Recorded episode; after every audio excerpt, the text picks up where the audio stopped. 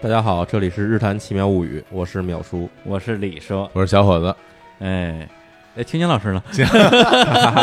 进而惨剧在我了们，这个常驻阵容啊，今哎天少了一个人哈，对啊一般少一个人是我啊，对啊啊那，今因为天胆子太小，不敢来。，对，今天千岩老师来不了哈，哎这个为什么呢给大家请个假，因为千岩老师产遭后大出血，遭受了重 创，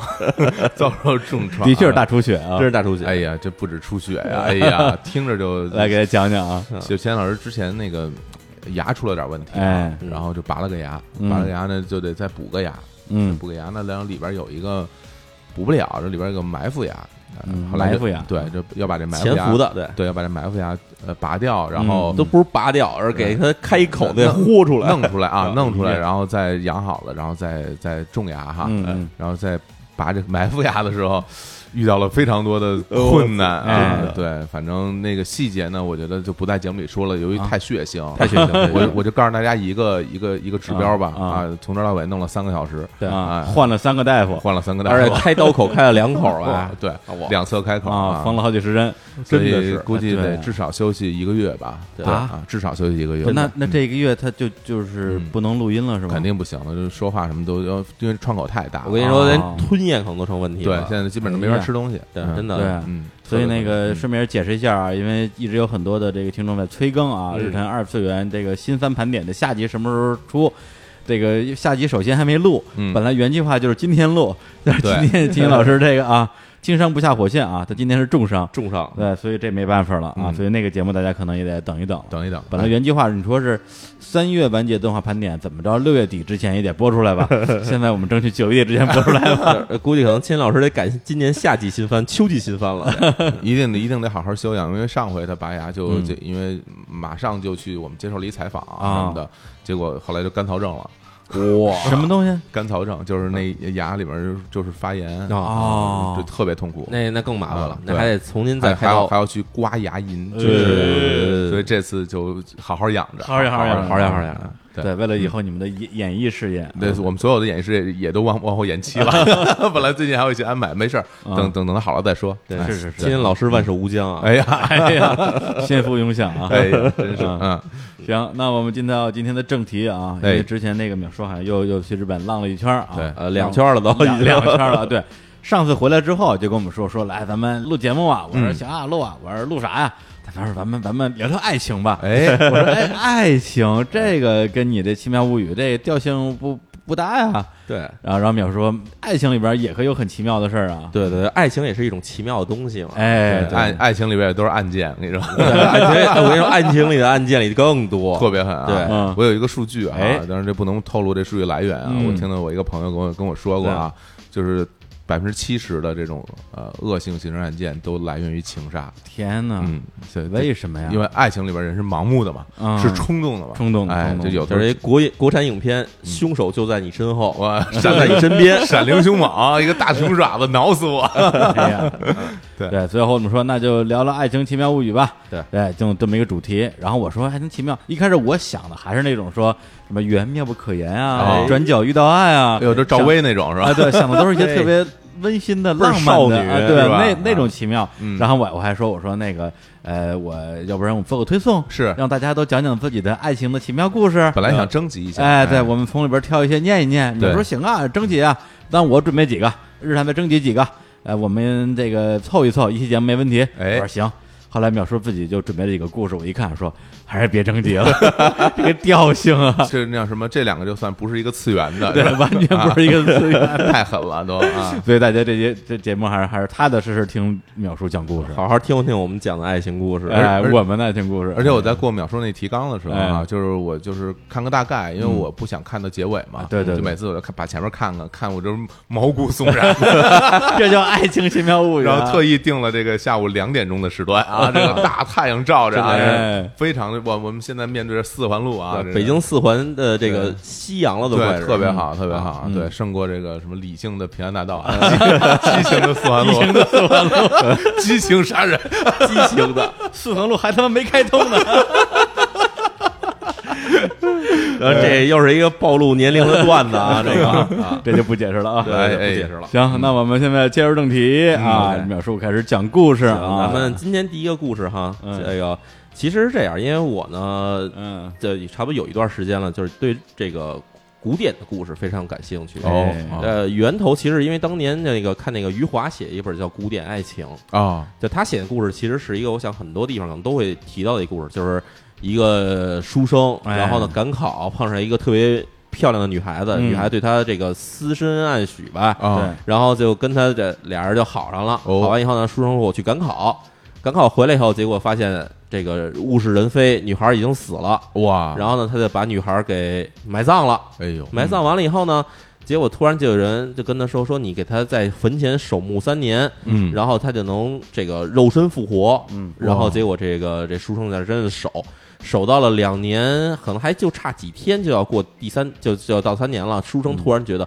这事儿真假的，我别跟这儿胡守啊！嗯结果就过去把坟给刨开了，发现这女孩真的开始已经长成了原先这个，就是这个白骨已经长出肉来了，哦已经开始变成真人了。哇但是他也打开了，女孩就叹了口气说：“本来你再等几天，咱俩就能当这个一世夫妻，结果你这么一招开了，咱俩就这个阴阳两隔了。嗯说完就嘎叽就死了，又化成一堆白骨。这是这么一个古典爱情故事啊。哦哇，这是《聊斋》一样的那种故事哎，就特啊，像《嗯聊斋》，对然后其实我估计可能比《聊斋》的生成时间更早，因为这种故事就是属于那种古典的那种所谓悲剧嘛。余悲剧华早期还挺爱写这种故事的，没错还有一没个错我好像也是讲一个书生，嗯看上一个姑娘，然后后来呢，等他再回到这个店的时候，发现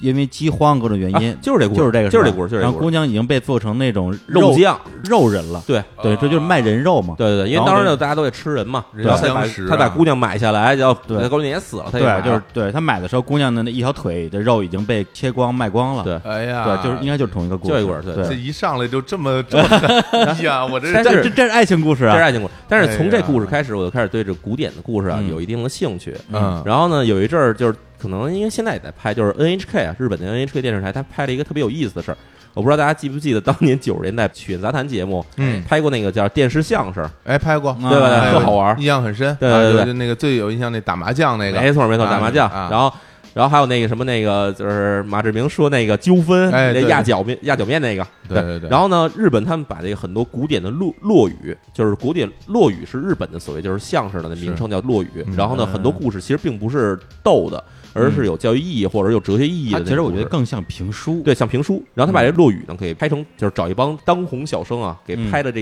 一集一集的小故事了。啊，然后特好看，然后看那以后就开始对日本的很多这种古典故事开始感兴趣，嗯，嗯，然后呢，结果就开始找，然后说正好今儿咱聊这个《爱情奇妙物语》嘛，就开始哎找说里面有跟爱情相关的故事，是，然后发现还真的特别有意思。是吧？就是我当时看着说，因为日本啊，它这个因为语言的原因，嗯然后可能跟这个当地的这个怎么说，这个人的这种语言，一方面是语言，一方面可能是这个信仰问题啊，嗯，造成了日本人跟这个其他地方，包括跟中国人不同的地方在于什么呢？日嗯本人是你和我不分的，哦就日本人说话没有主语。啊你，看咱们一般说啊，说咱们这不是经常会学外语，说说，哎，你教教我，我爱你怎么说哈嗯啊，对吧？这英语就是 I love you 嘛，啊，，对，对吧？然后呢，肯定就是我我嗯爱你我，爱你，对但哎是日语是爱してる，哎，就是只有一个爱，对，他没有说我也没有你，就是爱。啊，它不是瓦达西。我但希望啊，那他我爱してる，没有这么说，嗯没有没有哦这么说，哎除非是特别傻的这哎哎，个。你这么一说还真是，我对啊原来还没有注意观察这个对事，情。然后你看还真日是啊本的那个，电视剧里面或者动画片里说嗯告白，基本就是一见着男男孩子一见着女孩子就是 “ski this”，啊哎，就是哎我喜欢你哎。但说咱们要翻译肯定是喜欢你，我喜欢你嗯。但是这句话其意思就是喜欢，还真是，还你真是哎之前看那个电视里边说嗯给那个新垣结衣告白什么，告白啊肥宅在那个家里 对冲着电视该给 s k i 对对对啊，大大喊一声这啊啊这啊喜！欢。哎，对对呀但是这真就是喜欢所以这是它啊就是它其实反映出一个什么问题？就是日语这种思维，就是语言经常会反映人的思维，嗯或者说语言会影响人的思维。嗯就日本人是不分你和我的，而且他比较含蓄哈，对也。是啊。然后另外一点呢是日本人不分内在与外在，哦，对，嗯，这就是不太好理解是什么情况。就是比如说，呃，我给你东西，嗯或者说你给我东西，嗯这东西在日语来说其实是可以可以混的。啊，对，比如说我给你，就是我说给，嗯，这有可能是你给我，也有可能是我给你。就跟我我我借你多少钱似的，哎，对对对，哎所以啊日本人是不区分内在与外在，也不区分你和我的。嗯那这种思想，尤其是在古代的时候啊，这种思想最后导致一个结果就是什么呢？就是他们的这种古代的故事里面，经常往往会反映出一种超现实的意义，哎或者说是在古代时代那个时代，我们可能无法理解，但是到现在你看，哎，好像跟现在的很多东西是有切合的。怎么说？这咱们今天故事就能体现这一点。哦哎，对听听故事咱啊，第一个故事呢，这叫做美男子，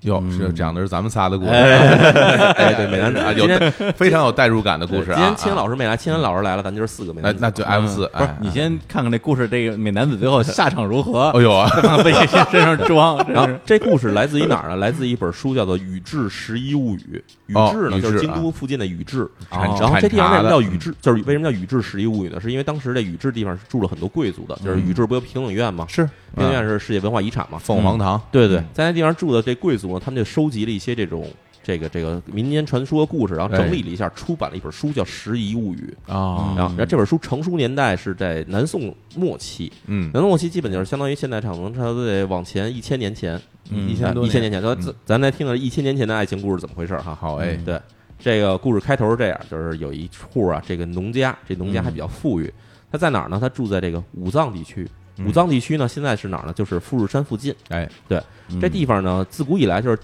这个物产比较丰富，因为这个武藏地区呢，它首先这个农产品咱就不说了，然后它那边还产这个金、产银，哦，对，所以这地方的人还是做贸易什么的，还是比较有钱的一个地比较方富庶，哎，很富庶。然后这个富裕农家呢，他们家这个老两口儿生了一个特别漂亮的女孩儿，这女孩儿你可以理解为像西园结衣一样的啊。啊，啊，这个这个这个肤若凝脂，哎呦然后这个明眸皓齿，然后就嗯特别漂亮。个儿还特高啊哎，然后小时候特别 小，然后起一名字特别可爱，叫若月。啊！若月若月，若啊是哪个？就是那个仿佛的那个若，哎就是那个对对就像月亮一样的像美月亮一样若月啊。哎，然后这个父母就特别喜欢他，从小就就极为呵护，然后就是视为这个长掌上明珠，长明珠。哎，结果这女孩真的就慢慢长长长到十五岁了，嗯貌若天仙，哎呦，貌若天仙。然后。那个时代，就中国跟日本都是一样的哈，就是嗯成婚女孩成婚比较早，是很多十二、十三可能就嫁出去了。嗯因为他们家比较有钱，所以就一直养着这孩子，嗯养到十五岁了。说十五岁怎么着也要嫁，因为女孩那会儿到十八还不结婚就属于晚婚了嘛，大龄女青年大龄了女青年了，嗯对，到十15五岁嗯了，哎，得开始准备结婚了。然后就远近闻名啊，这女孩儿，然后附近几个村子的人就开始提亲，各种人啊，嗯什么那个庄户的公子，然后这边是什么某个什么小地主的这个儿子，然后嗯各种提亲，哎呀，对，但是呢，父母就始终不同意，说第一，我们家我们也不缺钱，我们要不看上你们的这些家产；第二呢，我们这女孩这么漂亮，我们必须嫁给这全国最漂亮的女的这美男子才行，啊，就是要美貌相当必须得就是我们家境又好，我必须得找一漂亮的。啊，这有意思，一般都是男才女貌嘛。哎对，女孩长得漂亮，找有才华或者是特有钱的。嗯他这倒好，我要找一个在容貌上相当的也。美的啊人，家觉得没有别可求了，就找一好看的嘛，就是你一定要好看，一定要帅气、漂亮。哎嗯，呀，然后结果呢，这女孩就一直等着，等着，等了两年，始终没有这个合适机会，因为哎呀，差不多一般的美男子来了，他父母都不同意，觉得嗨，你这就是相貌平平，跟古天乐一样， 对吧？还不够美，不够美啊哎，父母都看不上。对，然后结果你就因为女孩那会儿都是待字闺中，不让见人的啊哦对，然后所以就一直过两年，一直没找着一个合适的哎生夫女婿了，哎，啊嗯然后呢，这家里也有点着急，哎，这是怎么办呢？然后结果突然有一天，在她这女孩十七岁这一年啊，突然听到了这个父亲，她父亲因为是做生意嘛，嗯结果从附近这村子里面就听到一消息，嗯说这哪儿呢？说这个从有一对贵族的，嗯贵族从这京都出来巡游，然后准备要经过这附近。哦，哎，他一听，哎呦，这个这个这个贵族出来了，这咱们得得就是当地人都得迎接嘛。嗯，然后他听到一更重要的消息是什么呢？说这贵族这个队伍里面有一位地位非常尊贵的嗯人，带队的人啊，嗯是一位举世无双的美男子，大帅，哎呦，我的大妈，这个这父亲一听，哎呦，这太棒了，这简直就是咱们等的就是等的一天啊！然后回家马上回家跟他这个这女孩的这个妈妈商量，说咱们必须把这队人留在家里过夜，留下来以后咱就跟他商量，咱们要提亲，要跟他们成亲，把咱女孩跟嫁给这个最漂亮的美男子，跟他结婚跟他结婚，啊对，啊，跟跟跟这个美男子结婚，跟宇宙结婚是吧？人也哎不 许植谢谢入我，谢谢谢谢谢 谢，然后呢，就真的这个消息无孔呢不入嗯还不是假的，因为这队伍人啊，因为他们这是贵族人物人马嘛，这穿的肯定特别华丽，然后那是这排场也特别大，嗯所以这消息慢慢的从别的村子开始传过来了，嗯越来越近，越来越近。他爸一听，哎呦，这有意思，这事儿肯定是越来越往我们这村子过了，有戏了，有戏。然后说，哎呀，真棒。然后他们就把这事儿呢告诉他这闺女了，嗯说，，哎，你这个大婚之事啊，有希望了，嗯我们给你找一个，说这个首都来的，首都来哎的最漂亮的美男子要从咱这儿过，我你天呀，等着吧。你等着啊，嗯然后这女孩听完以后，哎呦，就少女回春了，开始天没天在了家里，哎呀，心头小鹿乱撞，乱撞，对啊，小小鹿那那这脑袋乱顶，咣咣咣顶啊，哎呀，这受伤了呗 哎，真啊，的。然后结果终于就这消息过了，可能有几周时间以后啊，嗯，终于在一天傍晚，这个从远处开来一队这浩浩荡荡的人马，嗯，衣着华贵，哇，这连马上都铺着这锦缎，然后这这就别说了，这侍从穿的都都都金光闪闪啊。我天，然后结果这村子里人就全傻了，快去看。然后这，因为你想古代的这个农民啊，他们其实嗯日本它跟这个这个封建社会有关系，就是嗯这个普通人穿的衣服是有限制的，哎你不许穿特别漂亮的颜色。啊，就不许穿的对你不是贵族，你不许穿那种特别颜色啊漂亮颜色，你只对能中穿国那古个。代也一样吧？中国古代也是这样嘛，就是要分官职的，然后你才能穿紫的是或者穿是穿红的之类的。而且那时候这个生产力也比较落后啊，对在日本明治维新之前，整个这个经济水平啊，对各方面还是比较差的。那是大家这个吃的东西啊，穿的东西都挺一般的对啊。啊当然这就名题外话了啊。名字都没有啊。对，你想 啊，嗯为什么现在说中国一说说日本的草木染，说染的那个草木的那个绿色或者是什么草蓝色，嗯哎啊说为什么那么流行，就是因为那时候全是农民穿这衣服，啊 就是没有你不能自己穿那种，我的镶着金边儿，然后上面又是嗯紫色大袍子什我么的操，啊，这穿了就砍脑袋呀！嗯所以你只能穿这种颜色。所以是这村子里面没见过这样的衣服，然后嗯全去看去了，列队欢迎啊！这女孩父母这俩人在这个人群里面就上蹿下跳，看哎到底哪儿呢哪儿呢？这美男子在哪儿呢？哎然，后哎，过了一会儿，果然过来了一个蛟龙。嗯，对，一般来说啊，古代啊，武官是骑马的，哎，但是贵族呢，他们不骑马，贵族是坐着轿子来。嗯就是那轿子其实是跟中国的轿子不太一样，中国轿子是坐在，就是是可以正立在里面的。四台大轿，啊四大轿里面是啊一个八抬大轿椅子，嗯这当然后来是因为中国有了胡椅嘛，就是宋朝以后有胡哎椅可以坐在椅子上，对是啊但是之前其实都是盘腿坐在里面的。对，嗯那多累啊！哎，但是人那会儿人都已经习惯这个了。都都坐地上，然后躺地上睡觉，都是这样，没有椅子嘛啊，都是北方游牧民族传过来的中。国都是以后有了椅子以后，人才开始习惯坐椅子，以前也是席地而坐有了沙发之后，咱们就都瘫了啊。对哎对，是这么回事。之然前后连裤子都没 有，真真没有，真没有啊。所以就是他们就看这个轿子，啊，两个人抬着轿子过来，这轿子呢就盘腿坐的轿子，嗯所以它没有那么高，它嗯就是差不多相当于半人高那么一轿子，哎有一轿帘儿，然后呢，大家看，哟，这里面肯定是那个美男子了，大帅，大帅，嗯，然后话这大家正想呢啊，嗯然后结果这轿帘就被这个美男子从里边咵就给掀开了，哟啊然后这时候就就在场上就仿佛看见一片金光从这轿笼里边唰射出来了，哎哎呀大家，就哇，然后仔细看，这美男子身上衣服全是镶着金花儿，然后有的刺绣，然后嗯，锦缎啊，哎呀人都没见过，这简直是神仙一样的人啊，这衣服太漂亮了，嗯，然后大家都看哇、看傻了。然后这父母非常在意，说这美男子到底长多好看。对，然后长开始成就什么样？啊对，，开始从这衣服往上捋，慢慢看他脑袋，嗯，然后哎，看着看着，突然哎，看这美男子戴着一顶那个乌纱帽，嗯，就是那个他们这这跟中国的唐代衣服帽帽子是一样的，黑色的一个包着脑袋一个帽子，然后这帽子里面呢是一一块这洁白的这个绸缎啊，从里面垂下来，整个把脸和这脖子全遮住，等于就遮是住脑这看不见长什么样。啊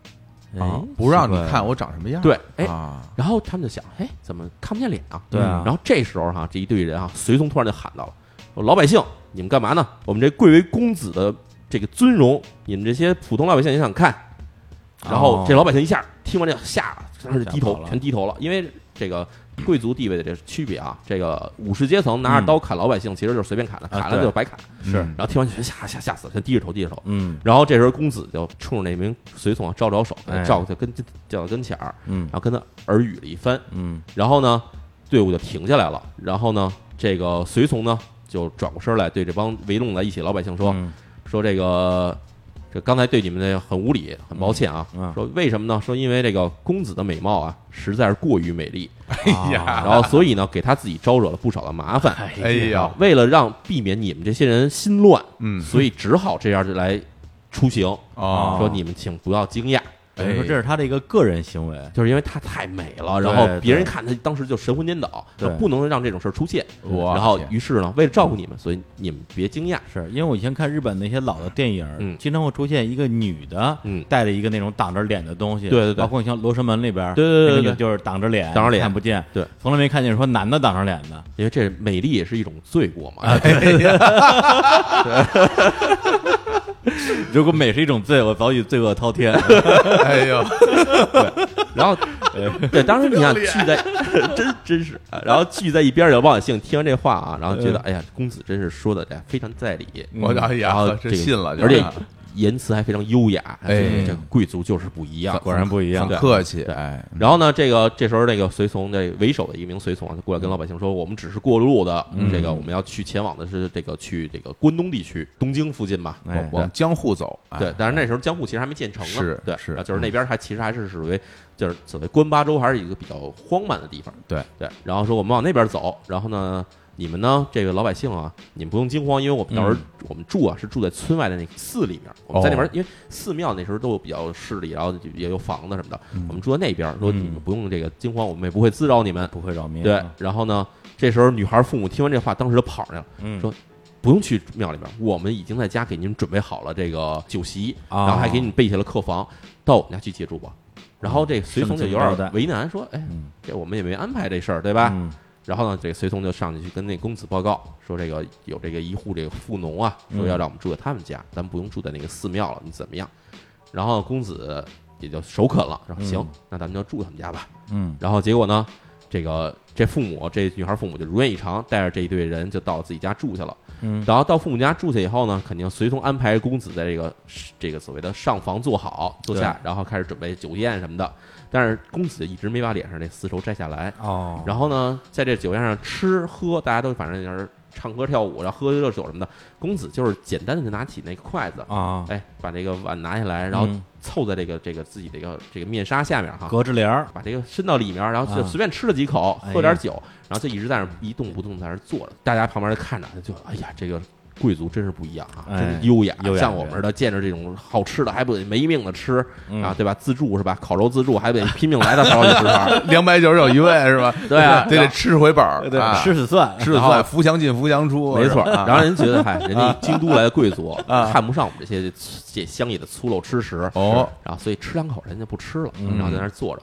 然后呢，这帮随从呢，也也有会唱歌的，也有会弹琴的，嗯然后也有会这个跳舞的，然后大家给给等于是在村人面前做了一些表演，然后大家觉得哎哎呀真棒，这个贵族就是不一样啊，贵族随从都这么棒。嗯然后过了一会儿，这个差不多酒宴结束到晚上了，然后呢大家都散了，把东西都收拾差不多，公子还在屋里坐着，然后呢这女孩父静静悄悄的跑到这个公子面前就跪下说：“但是公子，我有一事相求。”哎，说我们家有一个这个女儿长得非常漂亮，这远近闻名，但是呢，一直没有人合适的这个提亲的这个方向。嗯，然后说这个公子要是不嫌弃的话，要不跟我们家小小女成亲得了。哦，哎说你也不用给她收为正房，带为侧室就可以。你看，然后嗯非呢，常公的子直当时白说啊，不行不行，这个事情我们绝这这事就觉得不行不行。嗯对，啊，然后一上来就直接就结婚，这有点儿就是啊胡来，你属于你是属于性骚扰，啊对是吧对对对啊对我可我可以告你啊，对，啊然后呢，这个女孩的父亲说是您是不是嫌弃我们家女孩长得不好看？您要怀疑她不好看啊，我女儿现在在隔壁，我可以叫她出来跟您见一面。哎，哦，然后公子说啊，不是，我不是因为这原因，我不是嫌弃你们家女孩不、嗯这个闺女不好看，嗯，是因为我从京都出来啊，不用，并不是说来游山玩水的，哎我要为朝廷办一件大事儿，你看哎这事儿我不能耽搁，啊所，以必须得赶快走。然后父亲说啊，那要这样吧，说我们这边有很多这个，他有手下有庄户有佃农嘛，嗯哎啊，说要不我让他们跟您当这个公子随行，或者说让他们去替您办这事儿行不行？嗯，然后呢你，专心结婚就行了。哎，对，公子说这事儿不行，因为我必须亲自前往，嗯我要不去的话是不行的，嗯，我要不去的话就会带来很大的灾祸。然后父亲一听说公子口气说，哎，您这个好像、嗯好像还能商量商量，啊，嘿，给他脸话没了，说你看没？死然后还没说 啊死，又没说，这是好像是哦，只是为您办事儿，那办完事儿是不是还能结婚，对吧？啊对，并没有说我不喜欢女的，对，哎对，是也没吧说我对对我我其实喜欢的是父亲您 啊，这这一季的日剧啊，《大叔的大爱叔》，的， 大叔的爱，对，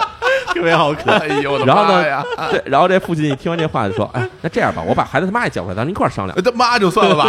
对，然后结果这俩人就在这儿，哎，跟这公子死说活说，甚至说要寻死寻活。哎这公子说：“那算了，这样吧，我在这儿跟你们多住几日，然后咱这事儿哎再呦再行商议。你看，嗯哎”然后呢，这个自然就把公子这顺利的留下来了。嗯嗯，然后这个女孩父亲呢，就带着这还是心里还是忐忑不安啊，嗯就准备要今晚就给她安排这个这什么床铺什么的这些东西。是然后你也想，这个女孩在旁边屋里等着，等着着急呀、哟，对吧？哎，这天下第一美男子来了，对对啊吧？这我这个第一迷妹，对吧？我这不能见偶像一面儿，然哎后就着急，心急如焚。心急如焚。然后正着急的时候，突然门就开了，嗯，然后进来的呢不是别人，是这女孩她爸。啊，嗨，哎，女孩跟他说啊，这个美男子果然名不虚传，嗯举止高贵，谈吐优雅，对吧？然后这个不可多得的这个好男人。嗯，然后女孩说说，那我什么时候能见见见一面儿？是啊，然后这个父亲就说：“啊这个公子现在还没有答应跟你成亲，你先等一等，先别着急。”结果女孩也没办法，只好先回去了，因为你嗯不能失了女子的这个所谓的礼节嘛，对吧是对。然后第二天，父亲还是跟公子说这些话，公子还是不同意。然后呢，这个没办法，他这这父亲只好撒了一谎，说这个说女孩儿，我这我们家闺女，其实虽然长得很漂亮。嗯，嗯，但是一直没嫁出，原因是因为什么呢？就是因为太漂亮了，结果让这个附近的这个山上的妖魔看上了，哦哎呦，结果就天天晚上来缠她，让她做噩梦，要把我们家女孩的这个性命夺走哎。呦，撒谎啊嗯太可耻了啊！这是然后西游记说的这剧情啊，对然后说这说你这公子说看您这个仪表堂堂，哎武艺非凡，说您能替我们这个女儿除魔，除魔，哎，除魔斩妖行不行？嗯，公子一听这个说啊，这个妖魔太可恨了，是吧？啊哎，人世间如此美丽女子，怎么能被这个可恶妖魔所困扰呢？嗯嗯说我们既然作为武人，我是武士，我哎要义不容辞责任去对除掉。嗯，哎，然后呢，就答应了，答应了，说我去你除魔。然后当天晚上，这父亲就安排哎嗯您就进屋去，然后一会儿小女子这一旦开始在这个闹，哎你就开始您就可以开始除魔了。哎呀，哎，然后结果这个公子就穿着一身戎装，这个披甲戴剑，嗯这夸叽就进了屋了。然后进了屋，然后父亲就把门一关，仙人跳啊，这个，哎哎，把呀，门一关， 然后结果在屋里待着，发现根本没有什么妖魔，嗯然后就看着当时铺好床铺哈，哎呀一名这如花似玉的少绝色女女子，绝色女子，这个双目含情的看着自己，哇嗯，强行洞房啊，这样对啊，然后这个公子对啊说：“我来除魔了。”然后然后哎公子当然哎你呀看，这公子当然一看这这没法忍啊，对吧？啊太好看了，跟跟我一样 嘛。对。然后这个女孩呢，当时其实也就芳心暗许了，哎呦结果俩人就顺水推舟，就行这云雨之事，看成没了一有番好事。出魔了吧？怪不魔 得，怪不得蒙着脸呀，然后结果完事儿以后哈，第三天早上，然后公子呢收拾好哎自己，， 到这儿也没看见脸但没看见脸，因为在晚上啊黑天什么都看见，一见啊古代也没有电灯，啊也是啊，哎对 关了灯都一样的，关着灯都都一样嘛。呀，然后，然后结果这个公子呢，就第二天早上起来收拾好东西，然后准备就开始嗯说过来跟那个父亲辞行，说这个我必须得去办事儿了。对嗯然后呢，这个父亲呢，这个说也没有说说，哎呀，你就跟我们家女孩儿你都共度春宵，你还要对啊走，他没说。那个渣男，对，然后说说，那这样，公子说，您能不能在这个出行啊，嗯再准备两日，然后这时候嗯跟我们这个跟我闺女成亲，嗯然后这样就成我们家女婿。嗯，然后呢，公子一听这个也行，就算是给我留了面子了嘛。然后说，嗯那好，那咱们就那就先这样吧，就准备两日对，对啊准备几天，然后我嗯跟你跟您的这个这个千金哈，嗯择日择吉日咱成婚。哎呦然后成完婚以后，我必须要马上出发去办我的这件要事儿了。这很这负责任的嘛，这叫什么呀？这啊叫什么？呃这步步为营，步步为营啊！这这得寸进尺，得寸进尺哎哎你看 啊，然后呢，公子说完这个哈，女孩的父亲把上这消息告诉他女孩的妈了，嗯俩人就欣喜若狂，哎呀，终于把这天下第一美男子招为我家夫婿，对吧？嗯而且这还是京都来的贵族，就是是啊，这玩意儿我们家飞黄腾达了呀，赚翻了肯真定的。这原先想，虽然说旁边的小庄小户看不上，但是这京都来的大人物，这可厉害了。对然后结果开始就开始拼命安排这俩人的婚期，你看啊，就开始给这周围的什么亲戚朋友发这个贺电，说我们家孩子要结婚了，然哎后请各种人准备到大家哪天哪天，对吧？良辰吉日，你们要过来到我们家这来喝喜酒来，真是这对份子钱都得收回来，那肯定收回来。啊，嗯， 然后呢，这段时间呢，因为这个公子毕竟也跟这女孩有肌肤之亲了，哦，所以呢，每天晚上公子也就以这个夫婿的名义哈，啊每天晚上悄悄来到他们家，啊也不声张，就跟女孩在家里就相会。哎，哎呀每天晚上都共度良宵。你看看，哎呀，令人然后，但羡慕是呢，过程中啊，这女孩说说公子，你能不能说把这你脸上面纱除下来，让我看你对长啊什么样儿？是对，我想看你这个所谓这个天下最美的容貌是什么啊绝样儿世美颜，绝世美颜，对吧？然后公子说啊，说叹了口气，说啊这个嗯我我呀，因为长得太美 了，又来了， 对吧对吧？这这有点像我内心独白，啊都白睡了， 睡了也不给看啊说因为我长得太美了，嗯所有看过容貌的女人啊，嗯，很多都已经无法这自己自己的情绪啊。你看啊有些女孩儿为了我去上吊自杀，哎呀还有女孩儿呢抛夫弃子，就为了要跟我私奔。你因为看，这些事儿，我自己惹了太多的这个所谓的哎嗯孽债啊、情债啊，嗯说，所以我自己内心觉得我自己那罪孽深重，所以呢，我在我这个嗯十几岁的时候，我就向这神佛发誓，说我这辈子除非遇到我自己终生伴侣，嗯，不然我不会把脸上的面纱除下来。对啊，但是我不就是你的终身伴侣但是还吗？没还没成婚啊，咱俩对还没办事儿呢你，都睡了，睡了不行啊，那咱还有手睡了不续行要办啊哎，对呀，你还是真痛，只有咱们结婚当天，我能把想把面纱你给急的，摘真是。对啊，我们女孩子，人哎 呀，对，我跟你说，真的，这个志明哎志明妹子啊，吃明白的啊，咱俩结婚那天哎我才能把面纱摘下来。行你再等几天，反正行咱们婚事已经安排好哎，你了。别骗我，哎，对，结果呢，就是过了几天以后嗯，真的第二天就要结婚了。嗯第二天白天就是大喜的日子，嗯然后呢，准备都停当了，然后所有的这个该上路的这个亲戚朋友也都在路上了。哎嗯嗯，哎，这天晚上突然出了一件事儿，出事儿了，出了一件事儿，这就是我们要讲的奇妙物语的最精华的部分了哎啊呦，！等半天了，这已经啊，哎，来，放首歌， 来来，这天哎这天晚上哈，嗯，公子还是照例跟女孩儿，还是俩人在屋里还是缠绵缠私绵会。，哎呀，哎，突然啊，屋外狂风大作，电闪雷鸣，嗯，就是变天儿了，哎呀，就跟那北京昨儿晚上似的。对，我天，我今天早上六点多给我打雷，给我打醒啊，了今儿早上六点多那雨，我跟那你说下，大雨啊，疯了我从外面开，就是从外面打车回来。啊就是到了光明桥桥下，那水已经基本上快没鸡膝盖子了啊！就真对的，特别危险。而且我醒那会儿，你还看你发个朋友圈儿，对我还跟大家说，千万别往低洼处去，对对因为那对雨真的特别我邪。看见淼叔说，那时候我刚睡没多久， 咱接着讲故事啊哎哎哎，就是反正是这种瓢泼大雨嗯就下来了，然后结果就在这时候啊，嗯突然房顶上传来了很大的这个砖瓦被翻动的声音，就是哗啦哗啦哗啦翻翻翻这个砖瓦的声音。哎呦，说一般来说哈，这个楼上面要是有这个砖瓦翻动声音，可能就两种事儿，一种是有来台风了，哦还有一种要啊，说地震，嗯对吧？哦当然也有可能是有贼人在翻东西，梁上君子，对，梁上君子。但是这种声音特别大，嗯，就感觉不像是一般的事儿。嗯，然后呢，这一声一响，这女孩当时想什么声儿，赶快就躲到公子怀里头了。哎然后公子一下直起坐身坐起来了，嗯就问说什么人，开始问说是什么人在楼上嗯房上对吧？嗯，然后呢，结果身这房上传来一阵滚雷一般的声音，听起来就很恐怖。早说，你这个背负着皇族血脉的年轻人，嗯，我们是来寻仇的，你跟你的家族就等着被我们尽数剿灭。哇，哦，然后一听皇族对吧？女孩儿说，哎。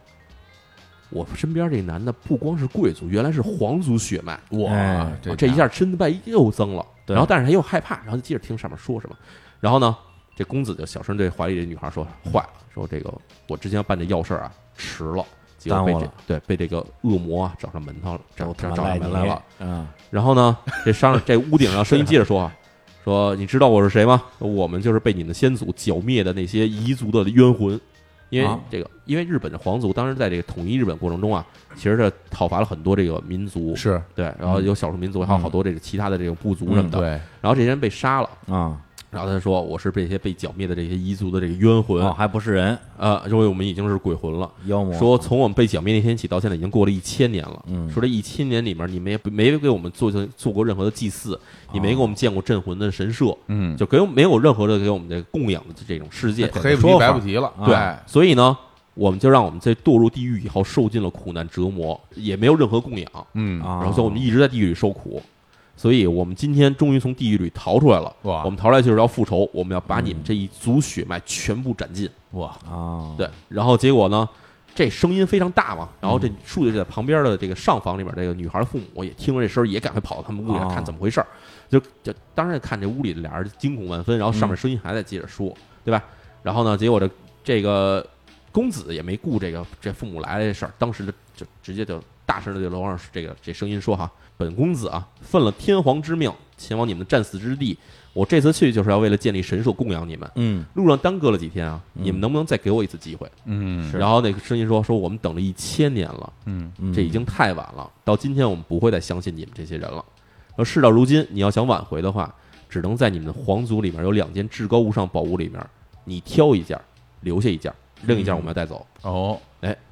后公子问说：“你说的是哪两件？我不知道你说的哪两件宝物。然后那声音就说：“哈，两件宝物很简单，第一件事儿就是现在天皇的性命，嗯，第二件事儿就是你的容貌。哇，这两个搁一块儿，让你二选一，不二是，选一我就说他就是啊他的脸跟天皇的命一样重要。你看看，这都是至高无上的宝物。”然后嗯啊公子当时就没犹豫，当时就大声说：“啊，嗯说当今天皇体恤百姓，文宠武略，是千年不遇的明君，嗯，绝对不可以英年早逝。”嗯是我的容貌尽管倾国倾城，但不过是途中烦恼的业务，嗯留之何用？我不要脸了，不要脸了，不 灵。说你要是要娶的话，就将我容貌娶走。哎哎呀呦喂，我天啊，然后女孩一听，哇，这不行啊，正气凛然啊！脸得留着呀。然后，但是她嗯还就担心啊，真的，我啊公子要真的容貌没了话会怎么样啊？对啊，对啊，但是她又想说，公子既然已经做决定，这大男子啊，这么嗯，英雄对吧？那是那是，对，不能为了自己的脸去牺牲别人性命，这也是非常英雄的事这儿是啊。天皇的性命。天皇用性命。然后听完公子的回答以后，嗯皇上的声音就哈哈大笑，说：“好，既然你既然如此，那我们就现在来取你的脸。”嗯然后一声闷雷，咔的一声，声音接着说哈，嗯说取你的面貌之前啊，嗯先告诉你，就算我们拿走这件宝物，也只是给你一次犹豫。你过十天之后还是要去给我们建神社，嗯否则哦我们还是要取你所有家族人的血脉，啊，跟你延期一下，延期一下。然后公子听完这话以后，刚要答应，嗯突然就咕噔一声倒在地上，这两只手在脸上就不停的抓，然后就哎呀啊疼啊，太疼了，就在这使劲的喊。然后屋外倾盆大雨哗地下着，然后这女孩看见公子在地上如就是翻滚啊，痛苦啊，是也不知道怎么办了，手忙脚乱。父母也上去赶快帮着这女孩安抚嗯这公子。然后公子也是两只手在脸上一直抓，然后告诉我啊我的脸啊我的脸，然后就在地上滚啊滚啊，就哎呀最后过了一个时辰，一个时辰就是两个钟嗯两头啊，龙头，最后终于公子累了，就瘫倒在地。嗯然后外面的雨也渐渐小了，嗯，然后天慢慢放晴呢，月亮出来了，嗯借着月光，然后父母突然想，咱们要不看看公子到底长什么样儿？哎，哎，然后他们就蹑手蹑脚上去啊，把公子面纱一掀，嗯，大吃一惊。为什么呢？是因为这时候脸上公子的脸上哈、一只眼睛已经是空的了，是一个洞，啊，然后另外一只眼睛呢，像是这个死鱼眼睛一样是往外凸着，嗯往外堵鼓着，然后呢鼻子也是歪着，鼻子歪到了一边儿，嗯然后呢这个嘴里呲着门牙，这这牙还往外呲着，还嗯是有点阴黄色的黄牙，大黄板牙，哎呀，然后脸上还一大片黑胎记，看着特别恶心嘛。然后你看到这儿，女孩就先哭了，嗯然后这哭声一传来啊，公子醒过来了，嗯你看公子反正也是气息奄奄嘛，嗯，就哎说我的脸，说哎呀我我的脸怎么变成这个样子？嗯，然后看了看女孩那儿哭啊，他扶了扶女孩说：“说没事儿，至少天皇性命咱们保住了。是哎，然后而且，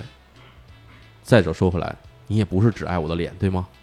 然后女孩呢听了这事，她点了点头。嗯然后父母呢看到这儿哎也是不好说什么了，就、啊对啊这，事儿已经发生这样了。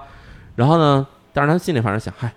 就算长难看点儿也没事儿，就反正公子也是皇族血脉，也是嗯朝廷命官，对吧？哎是这个虽然是奔着脸去的，这而且这人看表现出来的男子气概还是不错的，然后是其实也能靠得住，然后算了，嗯那就先这样吧，咱们别把这事儿说出去，就先这么着再说对。啊，这时候你你在变卦是吧？对，形而象且多多而么且低矮啊！而且你想，第二天就要结婚了，你这事儿就不能说，哎，我不行，我们这个这个大婚办不成了，那就不是啊这太这自己也是家族都蒙羞了嘛。嗯，然后没办法，第二天公子还是把面纱戴上了，然后就开始成婚，办这个大婚事儿哈。大家要合婚事，哎呀，恭喜恭喜！他这个这个从京都来的贵人跟那个你们家的这个闺女结婚啊，嗯这是大喜事儿。然后你们家以后飞黄腾达，别忘了我们，大家恭喜恭喜啊！这美男子，这是原嗯就是文明美男子，天下第一，他太棒了，那嗯，这个这个不光郎才女女貌了，这嗯俩人都是天作之合嘛。你瞅是瞅，对，大家都是恭喜啊，但是这女孩儿和这父母啊，一点都笑不出来，只能在这儿待着，啊但是也没法跟别人说，对啊，对吧？说了自己太丢脸了嘛。突遭变故嘛。然后结婚之后过两天，这个女孩父母房中啊嗯说：“这个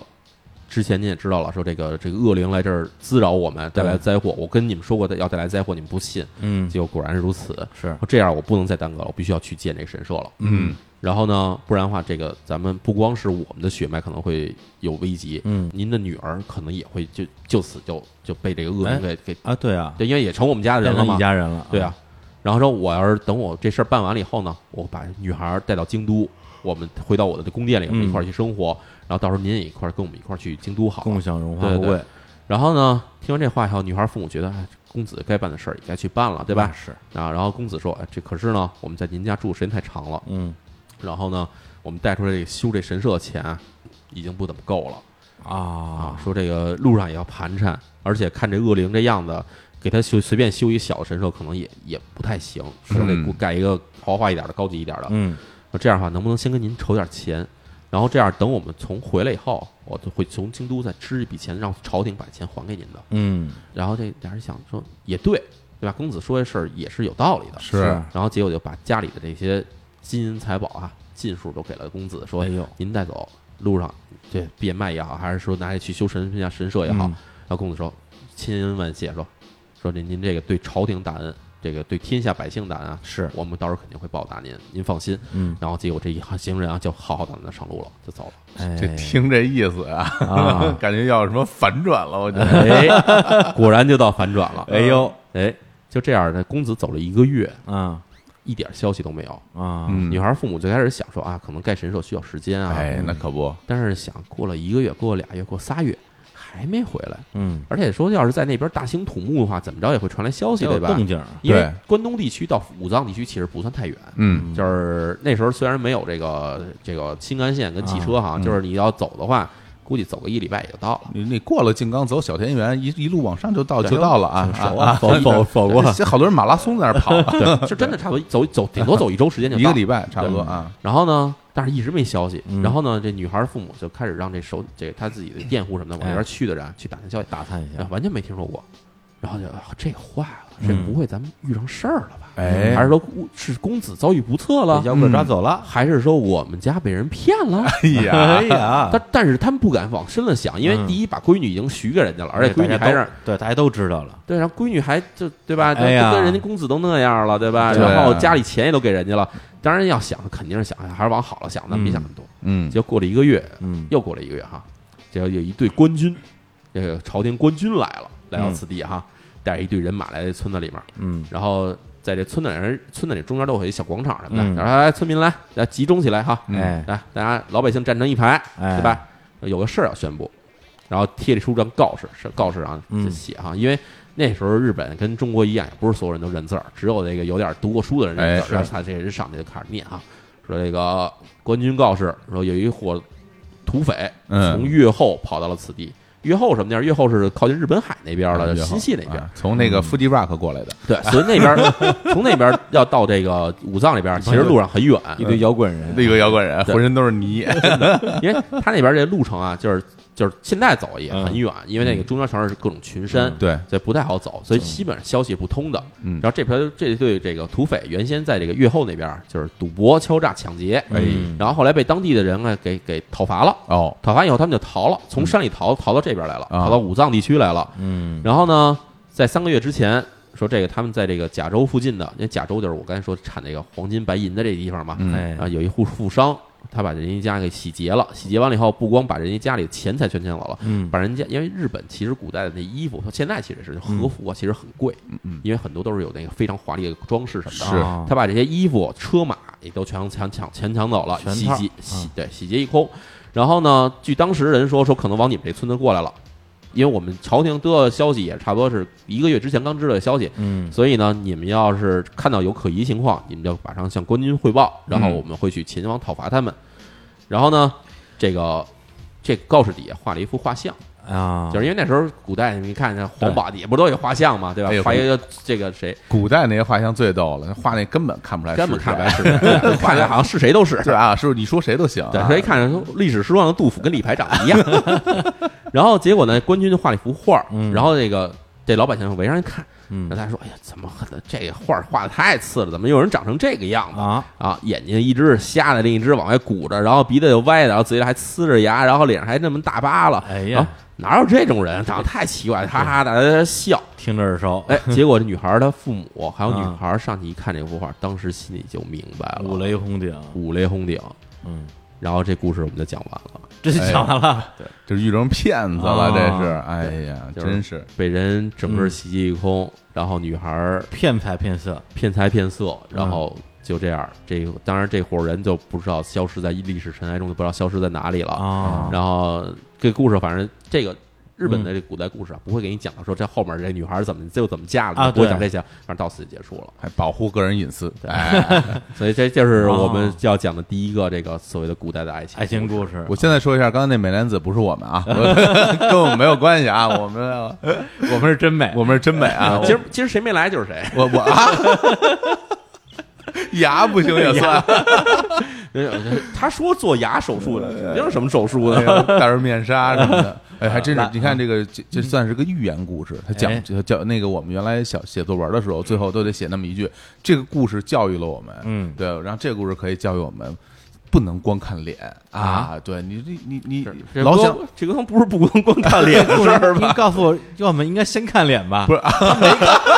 他没看见脸，不是这故事告诉我们说，不能盲盲目相信贵族，对吧？啊对我们教育我们这个收快递的时候要先验 货，不是然后然后再签收啊。所以，所以你看出这故事其实有一个特点是什么呢？就它不会告诉你一个单一的这个哲学道理是如何的，而且还应了我刚才说的话，就是日本人其实不区分这种故事到底是你你我还是什么这个哎内在外在，嗯所以嗯他这故事可能在现实中其实是有更多的意义的，甚至在现代社会里有更多意义我。觉得看现在也应该也会有这种类似哎的啊这手这种法，太多了太多的啊就是对骗吧财骗色的，就是那个男的冒充大款儿，对，然后因为我是哪年看那个台湾有一个新闻，就是一个欧巴桑吧，嗯，然后呢就网恋，然后呢就冒充少女，嗯对同时跟多人网恋，然后嗯骗取钱财，对嗯而且他特别恶毒的一点就是说，他专门挑一个群体是消防员，嗯，就专门跟消防员网恋，哦对他可能看中这个群体里边的某种特质吧，可能哦啊比较耿直，比较好骗，或者是他的那个圈子比较窄，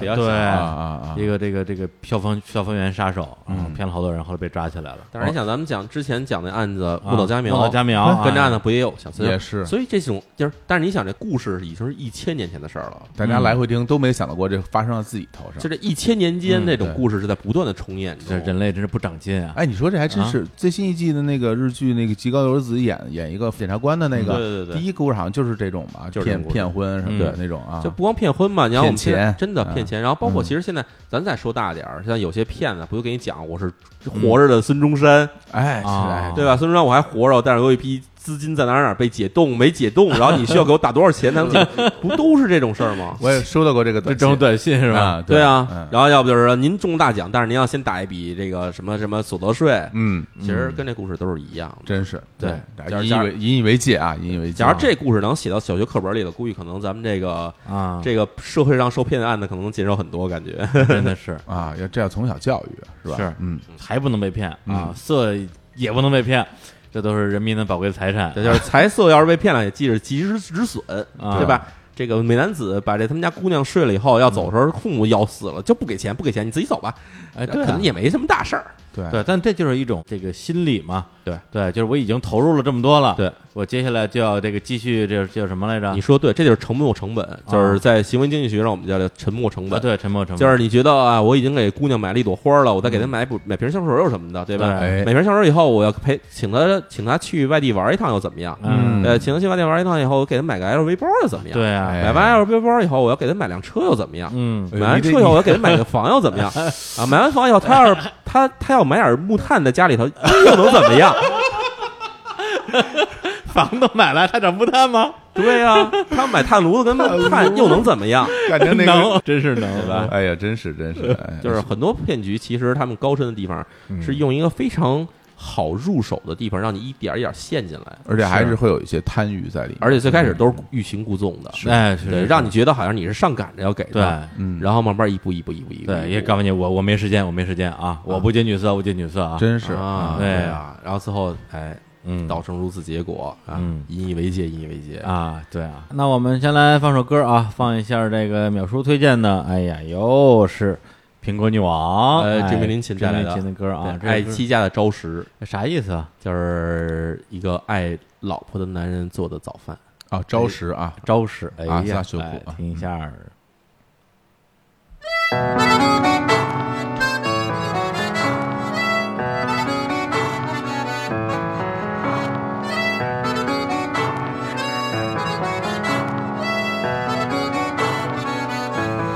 昼過ぎに珍しくテレビをちょっとだけ見たわ果物がタバコの害を少し防ぐというのそれですぐこないだのお店へ買いに急いだわお出かけになるのなら必ず召し上がってねあなたはきっと外では違う顔なのでしょだからこの手はその疲れを癒すためだけにあるの今朝のようにお帰りがひどく遅いもしばしば明け方の孤独にはピアノでポロネーズを「あなたはそっと指先で髪を撫でて」「るでしょ」「だから今黒くたゆたまら飛ばすわけはただひとつ」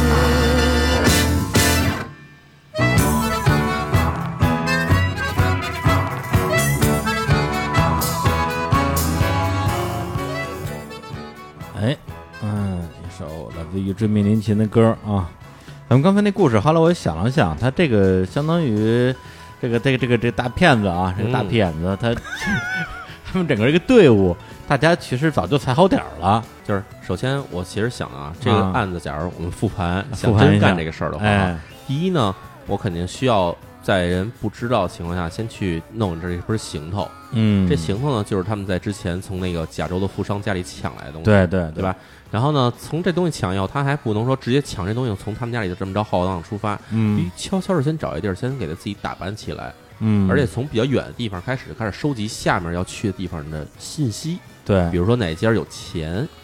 还不光有钱，他还得有有一个准备往外嫁的闺女，不一定是要往外嫁闺女，啊但至少是这家对这个富贵的这个趋炎附势。对，有这有点这种趋势，对不一定是嫁闺女，比如说有可能是，比如说给给这个寡妇续弦啊之类的这种东西，怎么着都行啊，只要你有钱，我就想办法来来对付你。这反正下个钩子嘛，针对针对你来设计我的战略。对嗯，而且他这一路上还要自己做宣传，对就是还有他要去把自己这个贵族的身份，还有这个阵仗这个对事儿，让周围的人传出去嗯，。饥饿营销。对，要把要把宣传工作没错先先还做不能出是那种去。大规模宣传，不然的话就对让官军知道了，哎，就是得那种一点一点往外透，对让你那种，哎呀，我不想说，但是我还还忍不住想告诉你，对，那种我感觉不能说，我不想说，但我一定要说。哎，哎对对对对对，就是这样。宝康的作宝品，康老师， 我回家宝康认字儿嘛， 对对对，这个还真是一个人职业的骗职子，业骗子，职业骗啊子，非常专业啊。哎，就是这样，而且还真的要设计局，嗯而且他们还从那个就是自己开最开始地区流窜到这边以后，还没有人知道他们是谁，就是就是从天而降的一帮人，嗯，然后可不就是自己说什么是什么的，对你知道啊，吗离自己原来的地方远了呀。哎对，要是还是十里八村大家都认识，都是相信都认识志明老师，对吧？哎，你说说志明老师突然变成那个皇家来的美男子，大家觉得哎，这事 儿啊，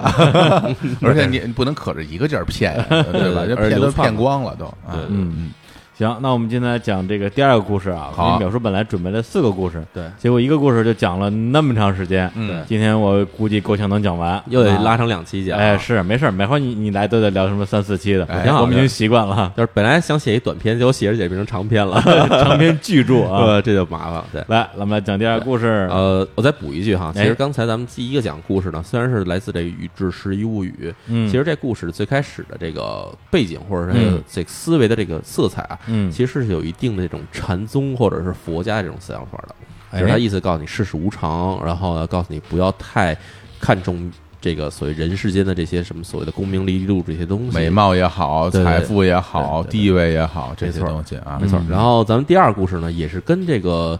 呃，怎么说？跟这个佛家的思想也是有一定关系的，因为哦这种古代故事啊，避免不了会跟这个古代的一些这个宗教思维上有一定联系。是嗯然后这故事呢，最开始有个引子，嗯这引子呢是从这个佛教的这个《涅盘经》里出来的一句话，嗯这这句话叫什么？叫“盲龟浮木”。这四个字怎么写呢？么盲说就是盲人的盲，嗯龟是这个就是乌龟的龟，嗯，然后呢，浮是什么呢？就是浮就是漂浮的浮，漂浮啊，木呢就是木头的木，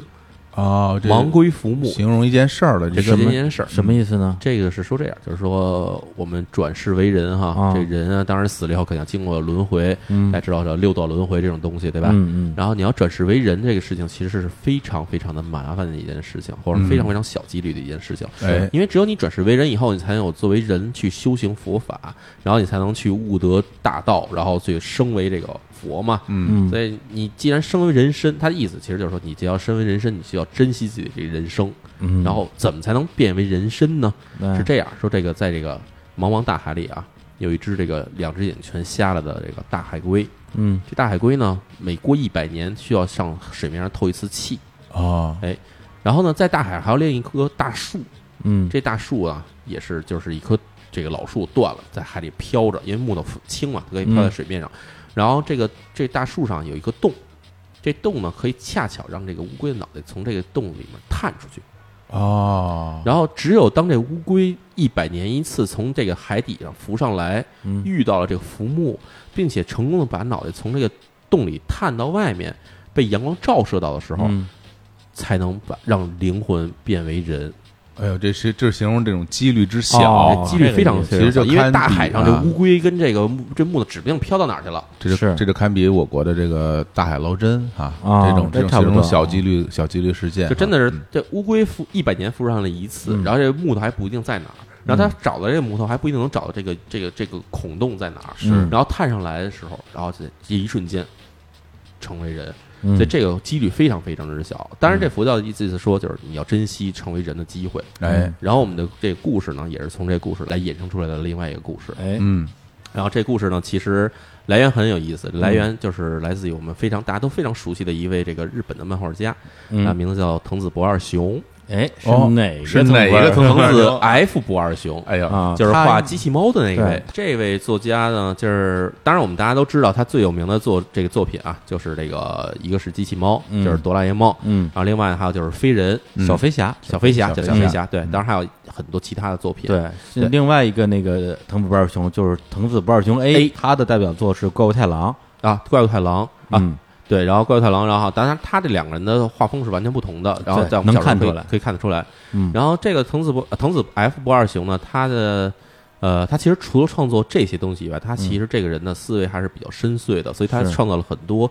呃，在日本现在被称为叫做藤子不二雄异色短篇集，是哦，对，非异色常就是这个在漫画迷里非常著名的有一个非常有名，非常有大名全集，短对篇对，集它，嗯的异色就是异，就是奇异的异嘛，就是它跟其他的他的作品的风格完全不同。因为是我们印象里就觉得它首先就是也少年生活，然啊后有点什么这个科技，猫，对，然 后这个帮帮我 对然后我要去看好像啊镜子洗 澡之类的。哎，我也要看，啊对，它嗯但是这些故事里面，就他所谓画这个短篇集里面啊。嗯呃，据我知道是台湾当时好像翻译了这个，可能中间有几部出版啊哈，一共是四本儿。嗯，但是呢，要是把这些全集全搜集起来的话，日本现在有原版的这两本书加起来就非常厚。嗯然后是啊这样是我当时反正也买了几套，就各种版本的买。台湾版有一个相当于是《藤子不二雄大全集》，对加在一起小二十本儿，对对对对那个我那儿有一套，对，这故事里面就是从这里面的一个故事出来的。是啊，这故事呢，呃，有两个主人公，志明，哎志明，另外一个叫春娇。嗨哎呀呵， 对，两位台湾的年轻人，这俩人挺整天打打闹闹啊对打打闹闹，还就是非要在一起。哎大家知道，就是反正就是两个非常有缘分，然后嗯非常有爱的一对这个啊，情侣，年轻情侣。哎这狗男 女，南极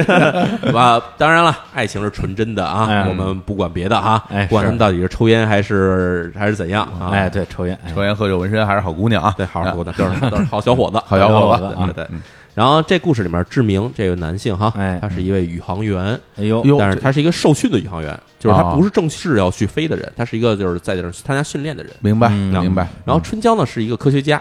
这啊哦科学家呢他做的主要是这个物理理论方面的科学家。哦嗯哎高知女性，这个时间的背景呢，也是嗯距现在啊两百年以后的世界了。哦，未来是未来世未来界世界啊就是他说，大家可以想想，这二三几年，二三一八年哈，对。嗯然后那时候呢，人类社会已经出现了很大的这个变化。嗯首先呢，自然资源已经开始匮乏，嗯然后呢，自然环境也急剧恶化，所以人类社会就面临了很多问题，比如说这个老龄化问题呀、啊然后什么资源不足问题呀、嗯，然后以及各种什么疾病的这种这个恶化问题等等等之类的，所以就是社会有点要崩溃的感觉。哦，对，，然后呢，各国的这科学家已经联合起来，说准备帮助人类想更好的说，呃，能够生存下去的方式。嗯然后，所以呢，这个有两件事情，当时在这个全世界的这个科学家联合起来，在在进行研究。一项呢是这个亚光速的宇宙飞行，嗯就是不能超光速嘛，亚光速的宇宙飞行。嗯然后另外一个呢，就是呃，它现在宇宙飞行其实它是帮，假如假如地球真不行了，可以帮助一部分人类能逃到这附近能生存的星球去居住。移民对啊移民对，另外一个就是这个时空穿梭机，嗯，用时空穿梭机呢，他想说要能活到过去的世界，然后把这个之前人类做的坏事儿、做的错事儿啊给改变的话，其实也能拯救地球呃啊，那还是藤福尔琼那套平行宇宙的理论，没错因为在在机器猫里边儿，对就是那个理论，就是你回到过去改变了某一个事实，对今天会被改变，对而不是像《七龙珠》里边那个会形成一个平行世界，对对，所以这种情况呢，就导致了说这个两个人都在不同的领这个领域里奋斗着。哦宇航员那边的话，当然就是说像这个。以后能实现的这个大规模的这个亚亚光速飞行，然后这个女孩儿这边儿就青椒这边儿也就是在研究这时空穿梭这嗯个事情，然后这些事情都发现了一些问题，就是有瓶颈。第一呢，就是呃亚光速飞行这边呢，因为人类可以观测到说这个离这个地球最近的适宜嗯人类居住行星啊几万光年以外，是，这几万光年以外，就是说，假如你以光速飞行的话，都需要几万年的时间，嗯所以你亚光速飞行的话，可能会时间更长。没戏，对，没戏。说这个人类是这人类寿命啊只有短短的，可能就算再长，你也就是一百年的时百十来间。年，啊对，一百年的时间，你这几万年的飞行，这个人类肯定不行的对，就只然后能再加上什么类似于冷冻技术之类的，啊，只能加冷冻技术嘛。然后，即便这样的话，也是这个就所谓的凶多吉少，嗯因为不知道路上会出现什么事儿。是，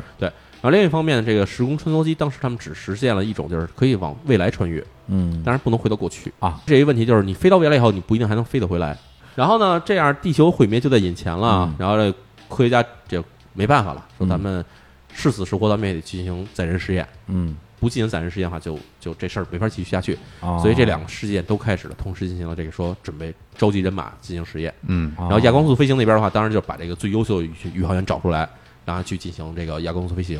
然后那个时空穿梭机也开始想说，能不能找个这个人嗯去传输一下，传说比较近的未来，这样我们看未来以后是什么样的这种感觉。但哦是就假定他能回来，贾天能回来，就反正试一试吧，先、嗯你对就传到明天啊，对。 然后呢，结果呢，在这过程中呢，这个当然大家就工作很忙，然后呢，嗯这个春娇跟志明这两个人呢，就工作中反正也是发生了一些这种压力。哎嗯哦回家以后两个人吵起来了，吵的问题其实很简单，就嗯是比如说谁吃饭不洗碗，或者比如睡觉有点什么什么小毛病，打呼噜 啊，那这电影里都拍了这些，反正各种毛病。嗯然后俩人就觉得，本来都要结婚了的人啊， 嗯就想这样没法在一块儿生活，怎么办？那算了，咱们干脆分手算。了。哦，这一着急嘛，俩人一吵起来，算了分手吧。有感情破裂不了，在，咱俩不适合在一起，咱们可能还应该找更合适的人，嗯就就是算了分手。然后结果说完分手，真的俩人就开始搬出去住了。哦，然后呢，其实想。这恋人之间说分手，或者恋人之间这个吵架，其实可能就是气头上的事儿。是，过两天可能就好了。嗯但是因为两个人工作特别忙，结果呢就没时间去联系对方。嗯当一方给另外一方打电话的时候，发现那边更没人接，然后这边要想跟他去说，哎，我想跟你和好的话，也不知道是不是第一句话应该怎么说，嗯是这俩人就这么耽误下去了。哎，这这我们也知道，耽误耽误可能就真的分手了，嗯或者耽误耽误就真的冷了。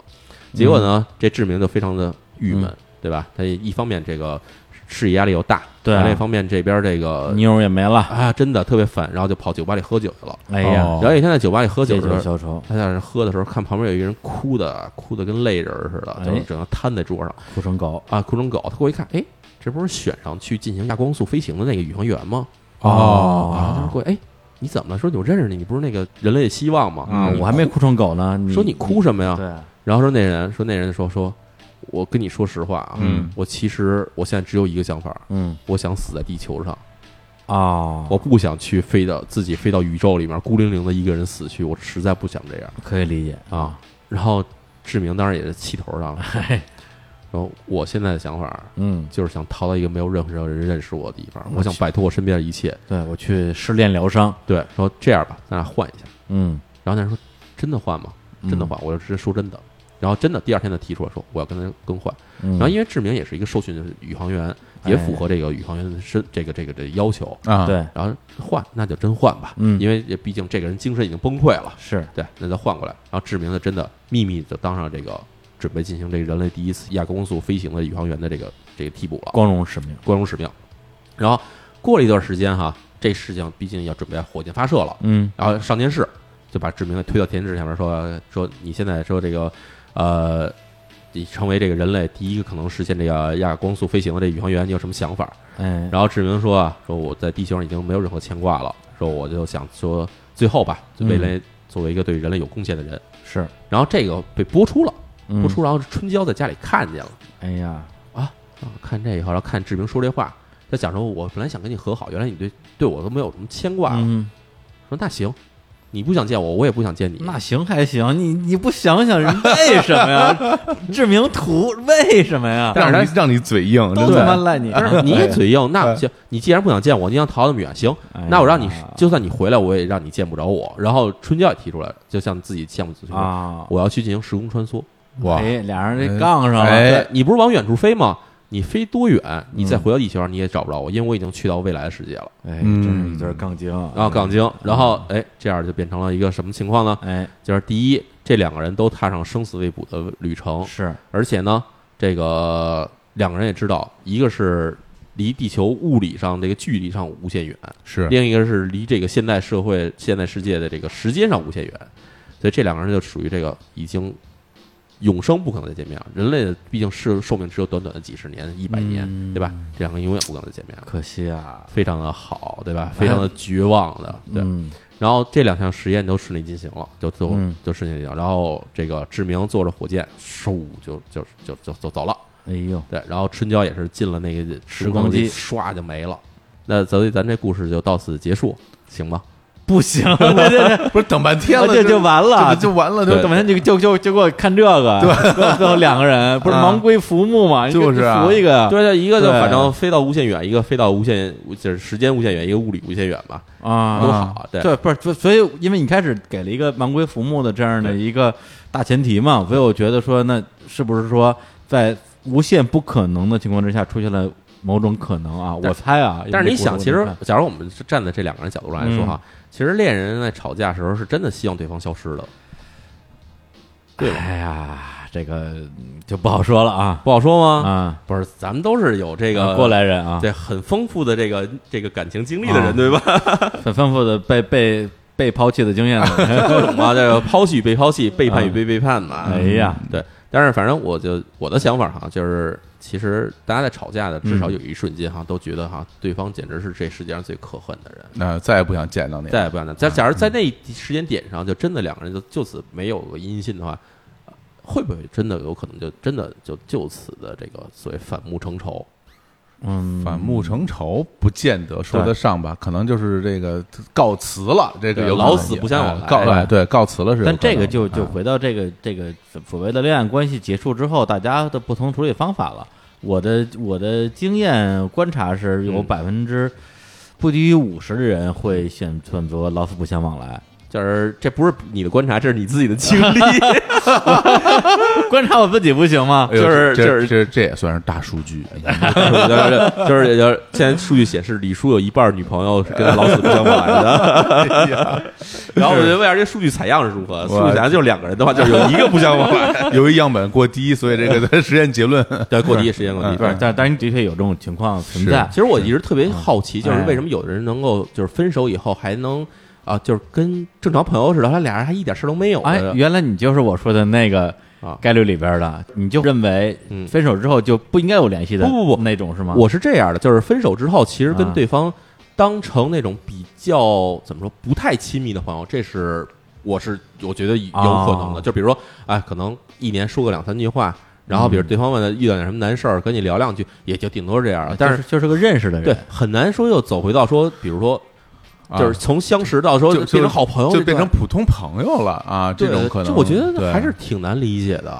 啊，我倒觉得还好吧。你你你能你能做到吗？哦我能我我我能做到，因为我觉得嗯是一个哪儿来哪儿去的问题。这个很大意义上既取决于你两个人在成为恋人之前是什么样的关系，嗯也取决于两个人的性格是什么样的人吧。如果你两个人之前本身就是很好的朋友，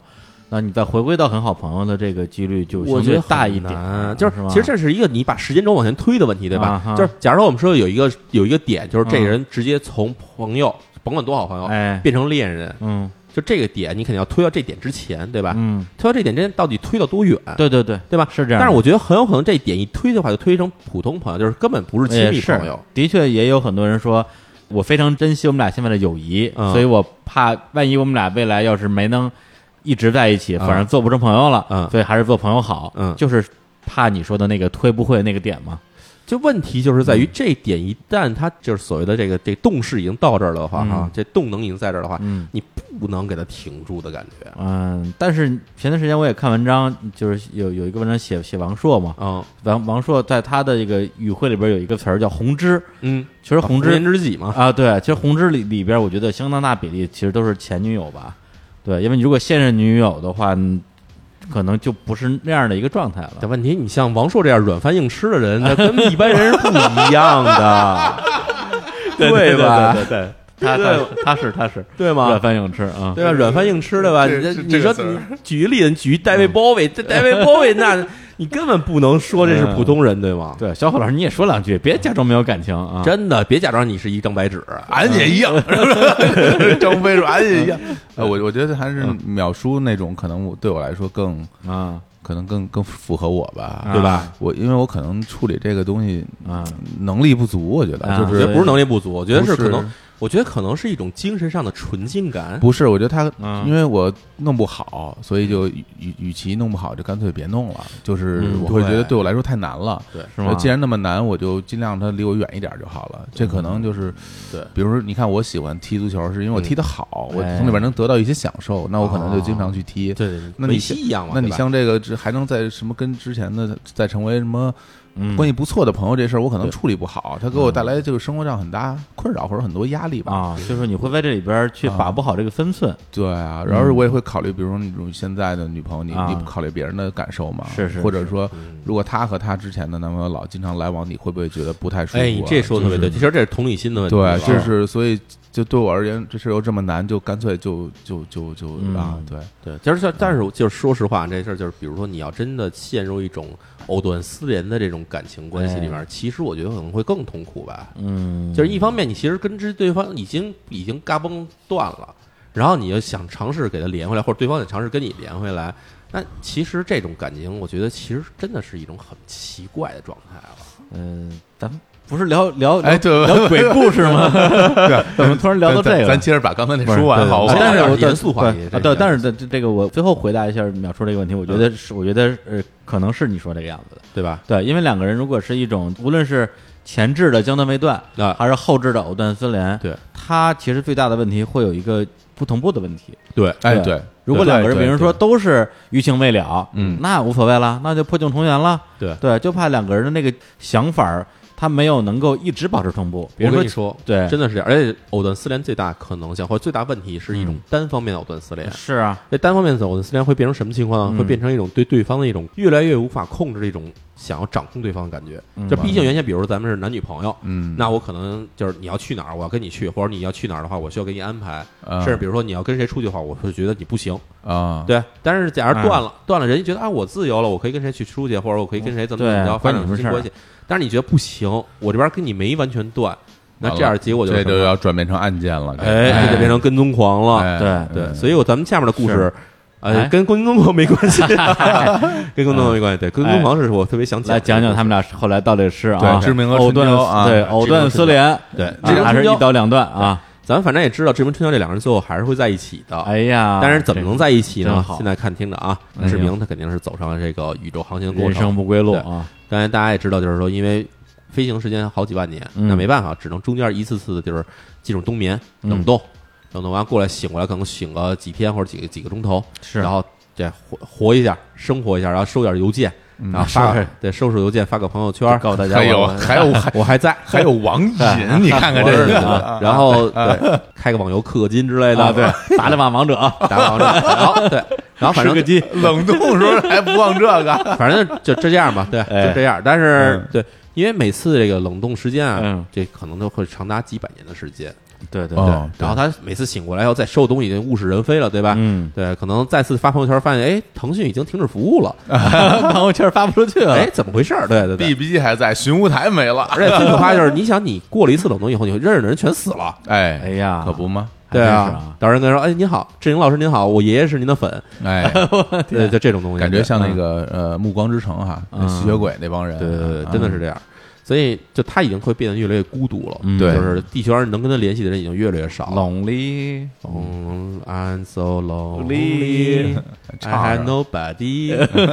来这些哎 OK，对，所以他就越来越嗯跟地球上的通讯已经越来越少，他甚至觉得自己其实已经变成一个被放逐了的、废弃了的一个人，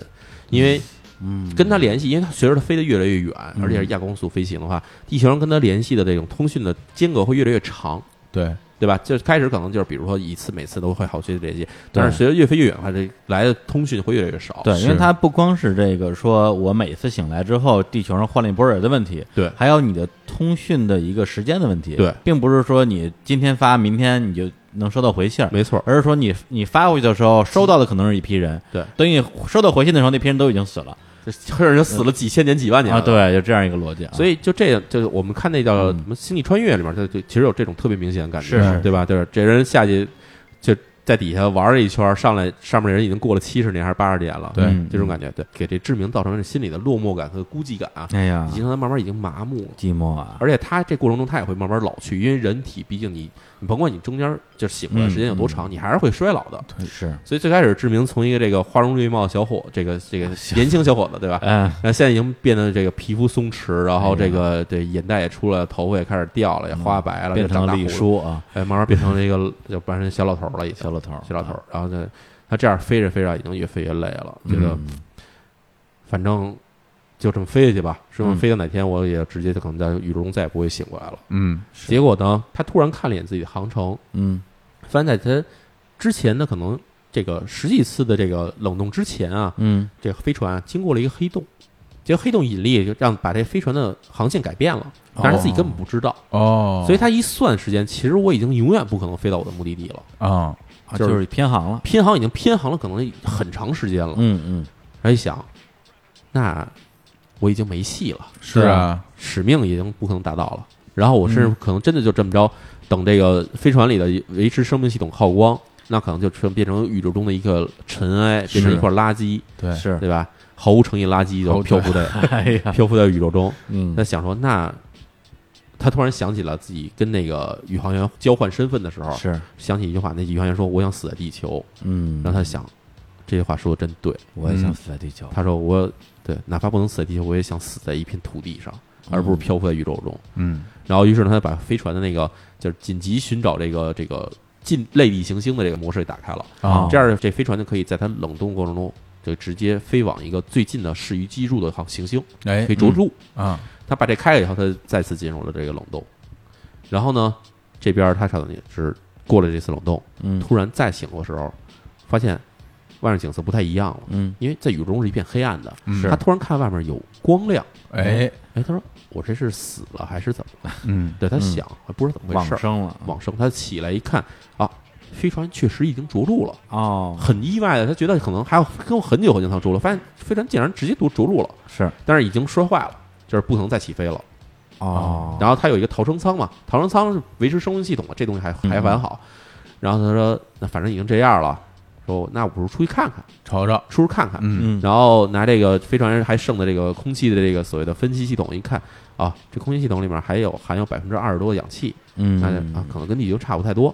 啊，对，然后说那我干脆出去走走吧。跟纳百克星差不多呗，对对对，对可能来到了纳米克星的感觉。对，有一种回到家的感觉 了，对，然后他就出去了，说：“哎，出去啊，想还有什么宇宙射线什么的，但是算了，嗯反正要死人了，不在乎这些了。也是能脚踏实地，对，就反正就是我就是想死在土地上而已。对对，然后他就出去了，一看外面，哎，太阳有一个恒星啊啊嗯挂在上哎面，跟太就阳一一个样，啊，然后空气也没有什么奇怪的气味，嗯然后感觉自己在地上走了走，哎，确实脚踏实地，因为毕竟已经经过太长时间没有踩过地面了，嗯哎，啊重力也差不多，哎，重力感觉，反正已经呃觉得，反正已经他在宇宙中飞行了这么长时哦间，这已也是经已经模糊，根本不知道怎么回事对儿。对对，但是觉得哎，这不错。虽然没有世界上没有什么动物哈，嗯没有什么奇怪生物，也没有外星人，但是觉得啊，总算能回到地这土地上了，哎觉得嗯很好。然后看远处有一个山，嗯说我去爬爬山吧，嗯爬爬山看这个这个星球到底什么样。啊，对，爬到爬爬爬爬给到俯山顶，瞰一下哎爬到山顶儿，哎，正在那儿看着呢，在想，哎呀，这就是我要埋在这里边土地了。嗯就想地球上有那么多人，那么多代人，然后经过了这么长的时间，嗯谁也不会想到，我就在这么一个不知名的地方，一个宇宙中的一个小小的一个这个行星上，就嗯，这么孤零零的死去。嗯是然后想自己的一生真是又短暂，然后又无奈，有没有意义啊？有没有意义？然后想起了以前跟春娇在一起的时候，他想人生那个时候，假如说能够有倒行健的话，哈，是我一定要跟他复合。我真的不想就这样结束自己一生，觉得这就跟一个就跟一个游戏走到了尽头一样。对啊，当时赌什么气呢？是那吧赌什么气？干嘛要跟他吵架？就是其实那么小的事情，跟不就现在刷比不起就来，刷个碗的事嗯儿吗？对啊，就还人就是还是得买洗碗机，这在还是家买啊吸。嗯机，对，吸尘机也牵扯到谁摁开关的问题。 如果这样的话，真的分开算了，真哎的所以说，所以就是志明在这边也是，当然是一个是万念俱灰，还有一个是万分感慨。哎就回是顾是人生的话，觉得自己人生说过得有意义，其实也算不上有意哎义，有而且点觉得这个故事所有的这选择都是因为一次吵架导致的，哎呀，怎么说都现在说我呀，这个对吧？ 感然后慨了这啊，感慨万分。嗯然后突然听到旁边草丛里有声音，哦，哎哎哎，怎么有声儿啊？嗯，对，当然志明当时已经老了，不是这样的反应，啊不是像这个我们这样年轻的反应。他肯定想，为什么会有声音呢？哎哎呀，非常深小沉，我就把苍老的头颅转向了那方向，嗯嗯发现从草丛中站起来了一个穿着这个这个各种树皮做的衣服的一个人，哟，啊野人，一个野人。他想啊，野人我操啊，，这儿还有文明嗯啊。嗯然后然后看，也是一个头发已经白了，嗯，但是看了看好像是个女的。是个女的，哎，他过去刚要看，对方也看见他了，嗯，然后突然看见啊，好像是春娇，这个老太太老太好像是春娇，春娇，然后春娇也认出了他，啊，嗯原来是志明，然后俩人就特别奇怪，说怎么可能今生还能再相见？而且在一个明显不是地球的地方啊，然后想说这到底是怎么回事儿？嗯，然后故事到这边可以揭秘了，是为什么呢？为什么呢？是因为志明他在航线发生问题的时候，这个偏移的方向嗯，基本上是他飞来的方向，哦，所以他等于被掉头了掉头了。嗯，掉头了呢，他穿过了一个虫洞，这虫洞直接给他带到地球附近，哦，然后他等于就降落在了可能是几万年以后的地球上。哦，啊对，然后呢，另一方面，春娇那边被时空穿梭，嗯，虽然设定的时间是一千年以后，但是时空穿梭机毕竟是第一次试制，所以不稳定，啊，所以也被传到了这个时代，哦哦，直接给送到了这个几万年以后的几地年以后球。地球了，而且这几万年的时间，其实对于人类的这个几十年的寿命来说的话，嗯其实是太大的一个数目了。啊，对，但是两个人恰好都被送到了同一个时间点上，嗯，有哎这个相当于那时候是不是人类都已经灭绝了？人类已经完全灭绝了。哦，等于说那个春娇就是在那个未来的地球上唯一的人类。唯一的人类，他也觉得自己可能就要终老在这边儿。嗯，然后志明回到这边儿也觉得自己可能要自己一个人死在这儿，但是就两个人在一个完全不可想象的一嗯个空间的情况下，俩人就再次重相遇逢了，对而变成了地球上的亚当和夏娃，这最这后两个个人海龟的头伸到了这个动力。洞洞里里面哎，这就是就是这么一个故事。嗯，呵，这个故事啊，哎呀，李叔你看看 啊， 令人唏嘘啊嗯令，人唏嘘。当初要是有人挑直接出来洗碗的话，俩人不会到老了还能见面，嗯，但那样的话，人类就彻底灭绝了。人家肯定彻底没对啊，这样的话，人类留下了希望。万那一么大万一岁数，那那也行 还吧能志啊行吗明，你别小看，我跟你对说，这这是两个人的事儿啊，陈江没问题。没问题。哎哎呀，，春娇也行。对啊对，反正这故事，哎反正觉得就是，淼叔为什么这么喜欢这个故事？我觉得这故事就很戏剧嘛，嗯就是当然。怎么嗯说呢？就是有的有偶像剧也好，或者什么嗯有的这爱情剧编的太稀了，太假了。嗯，是，但是这故事其实编的也非常非常的对，特别假，特别假，啊，但是它会让你有一种温情的感觉，对嗯对对，而且会让你觉得啊，重新思考人生的感觉。嗯，对，但但他这种假跟偶像剧的假不是一回事儿。偶对像不剧一样说他在一个真实的设定里边儿，嗯制造一些巧合，对，然后让你觉得这些巧的不合理，但他要试图把这些巧合合理化。对，而这个故事呢，一上来它就是一个完全架空的一个设定，对嗯对，就是设计一个就是完全就是没有任何的呃真实的价值的这种这种巧合，就对告诉你我就是要设计一个巧合出来，对，来告诉你一个道理也好，对或者是给你设计这样的一种情境也好，甚至你从一开始你就知道，其实两个人肯定最后会见面儿，嗯嗯，但是心里会有这种预感，但是中间的拉的越来越远，拉得越远，你会觉得这事儿不太可能能发生。嗯嗯然后他最后用一种感觉又有道理的方式给你拉在一起了。嗯所以我觉得藤子不二雄这个人真的是一个鬼才，就是他不能说鬼才，是真是大天才。这个人、嗯嗯就是他所做的这种故事，类似的我刚才说这个他所谓叫异色短篇集里面、嗯这种故事真的呃非特常别非常多多，非常多。然后很多故事让你看完以后觉得怎么去理解这个世界，会有一个更多的这种认识是。，而且他这个剧情其实让我想到就是，呃，年轻人啊，或者是人年轻的时候，经常会听到一句台词，或者是厚着脸皮对别人说一句台嗯词，就是说，往往是在两个人可能要分手之前，说啊，等我们老的时候，嗯哎，如果啊你未婚我未嫁，哎呦啊或者是你你你你死老伴儿我也死老伴儿， 嗯对，我们就再在一起吧。其实是作为一个两个人现在不得不分手的这样的一个自我心理安慰，是。对，但实际上发生这件事的概率又又有多少呢？但是当你说出口的候，时候，其实你心里是没有对这句话负任何的责任的。啊是没有粉，对对，这其实跟另外一句非常就是啊让我觉得非常恶心的话一样，就是下辈子哎对对我再对娶你，这真的别扯淡这都了是这都，是下辈子你还指不定是人是鬼 呢，真的，真是这是屁话，这都真是屁话。但是但是放在这个语境里面，嗯其实我觉得倒是真的让人觉得这个怎么说呢？嗯这感情难能可贵吧？嗯，对，然后在非常感动的相聚之后，两个人因为谁去打猎，发生了一些矛盾。再次再次穿越， 我他妈把我的飞船修好了，我回去，我对，然后那边我这时光机，我我我再也不要见到你垃圾，我的 哎，真这么拍这故事还有点意啊思、哎，这故事事就就可以作为一个小彩蛋，当 彩蛋，欢喜欢喜冤家嘛，欢喜冤家哎，都是宣扬志明，假如再拍一部的话，我觉得拍这个还是挺有意思的。嗯嗯，真的，这两个人的这个人设也比较符合，对吧？俩人就是小吵不断嘛。嗯，然后经常上一集里俩人好到多好多好，下一集突然嘎叽俩人又裂了。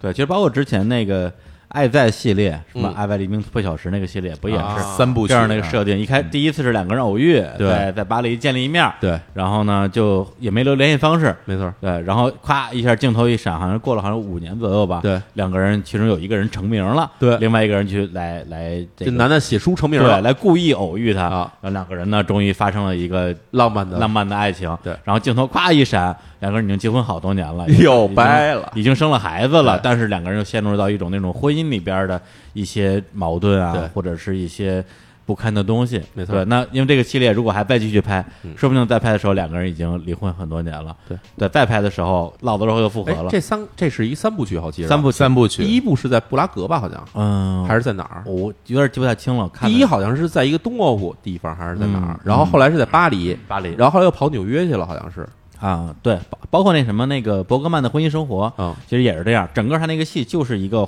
话剧的形式，整个戏里边恨不得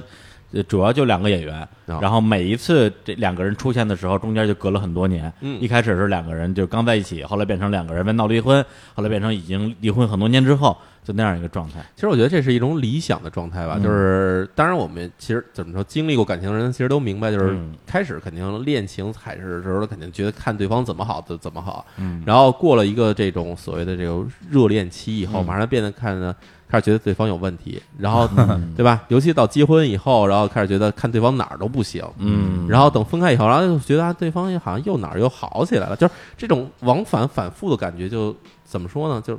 可能是很多人到了一个中年老年以后，对人生的回顾啊， 嗯，就这种有这种感慨。虽然我觉得可能我反正我是啊你是抱着这种覆水难收的这种感觉啊啊在啊想这个感情的事情，但嗯是看到这种故事，反正也觉得还是挺有意思、挺不错的。嗯，他人的生活永远是感觉看起来很美啊不是好。难受这个事儿吧？我觉得咱们仨都可以有点发言权。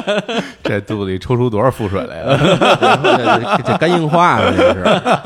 是 肝腹水是吧？啊哎嗯，但当然，大家也不哎要被这个故事听起来很很美好的这个嗯表面现象误导啊，不啊不是说所有的分手都是错误的对啊，不是说嗯你你复合了就一定是因为你当初做了错的选择，对对，所以我觉得还是每个人状态不一样啊，没错，像刚才那个美男啊子，那就是该分就分，哎， 对，哎对每天自己脸都那样了，是吧？啊他不不是脸的问题， 心灵丑陋，啊，对对对对对， 心灵丑是啊，这心灵丑政治不正确。所以反正咱们故事安排也是一个有美好结局故事，嗯跟一个有没一个一个呃丑恶结局故事。嗯这反正也是希望能通过这些故事，让大家能在对这个感情方面啊也别太一根筋的去理解一个一个事情。啊对对生活有一些思考，哎对对，会有一个真是感感情节目啊！哎 嗯我以为就讲故事的节目。啊。呃，那我们今天这一期嗯《午夜情话》哎，我 天，情话，我是淼淼是吧？哎，你们听没听过？当时我记得咱们可能上高中的时候，有一个叫什么什么午夜午夜小屋还是什么零点话吧。嗯零点夜话，零点夜话，零点夜话。大家好，我是欢迎来五洲到童浪漫的油画小屋，对，我是五洲通。哎呀，今天要给你奉上的一首歌叫做《My Heart Will Go On 哎》 ，and 呀， on and on。 后边还有与之媲美的那个蓝调北京，蓝调啊，蓝调北京，蓝调北京好像比较靠后，后了吧，已经比较靠后了，靠后了。对，对我嗯中学唱听两个，还有一个叫《浪漫情歌》的。浪漫情歌啊，浪漫情歌，浪漫夜话。嗯，哎，大家好，这里是浪漫情歌，我是你们的主持人旅游。叫哎，做旅游，旅游，旅游，旅游。哎呦哎，哎那时候我听一个，其实我跟你们听可能都不太一样。嗯我那会儿特别爱听叫做叫做《老式汽车》，啊，五洲呃那个什么嘛，陆林涛嘛，陆凌涛老师陆凌涛说，我跟你说，那时候因为我是一个特别大的一个 Beatles 的粉啊，只能从他节目里听着，因为那时候能买着，不像现在说上 iTunes 随便买一 Beatles。那时候我靠，要为了找一张 Beatles 专辑，你能跑半个北京城都找不着我。操嗯，Beatles，咱咱这咱们可以聊。哎我我也是 Beatles 的大粉儿。我跟你说，我那儿真的啊就蹬着一单车，跟我另外一哥们儿，嗯我们俩人就为了找一张《Let It Be》的一张磁带，啊，从北京的海淀图书城一直啊搜到了那哪儿那个西四，然后又去了鼓楼，然后还去和平里，啊最后还是在我们学校边上买到了，估计啊，在你们学校边上 那个打打鼓那哥们儿，打滚小哥，不知道他现在还听不听节目，我好想他 打鼓那哥们儿，真的。然打后口了吧？打口袋，对打口袋。然后那哥们儿当时卖我这张 Let It Be，告诉我说这张是尖儿货，你不能只买这张，你还得带一张别的。 还搭菜呀，搭了一张 Placeable，哎呀，把你蒙了，我就买那一张， 双张啊，双张红红蓝啊，嗯然后那哥们儿一天到晚跟我喷尼尔瓦 纳，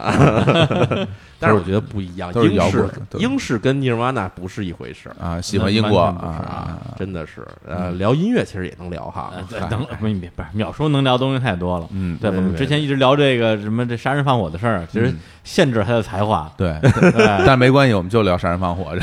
大家爱听这个，这我也爱听，我也爱听。嗯自己节目自己听十遍。哦，我跟你说，写故事、写杀人放火的时候，这对我来说是一种发 泄，是一种喜。刚才我记着，刚刚才我跟小伙老师，我们俩上厕所路上，然后看见啊一单间儿，嗯，啊，然后我说这干嘛的？小伙老师告诉这节目打电话比较私密，对然后我说隔音效果好，他说你可以试试，嗯然后进去我就拍着桌子大喊， 啊、但是就是哔哔哔哔，然后出来，然后小伙老师告诉我我说怎么样，隔音效果怎么样？小伙老师根本不行 就嚷成你那样，谁听不见呀？ 你跟哪儿嚷也能听见，啊！我当时就喊你呀，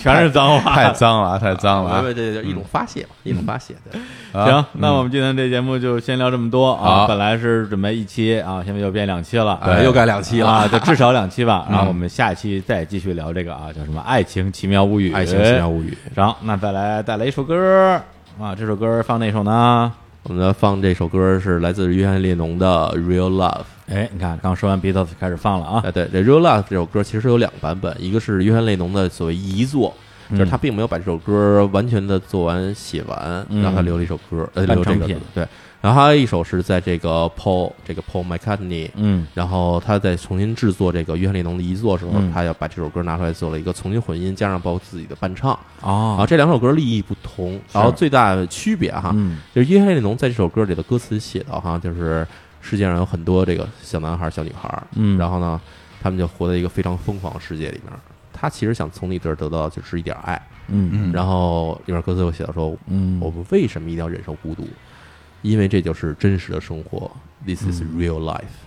哦啊，这是约翰列侬的歌词。啊当然，到了 Paul McCartney 那边呢，他把这改成说，呃，你不用忍受孤独，好啊，You don't need to be alone, you don't need to be alone，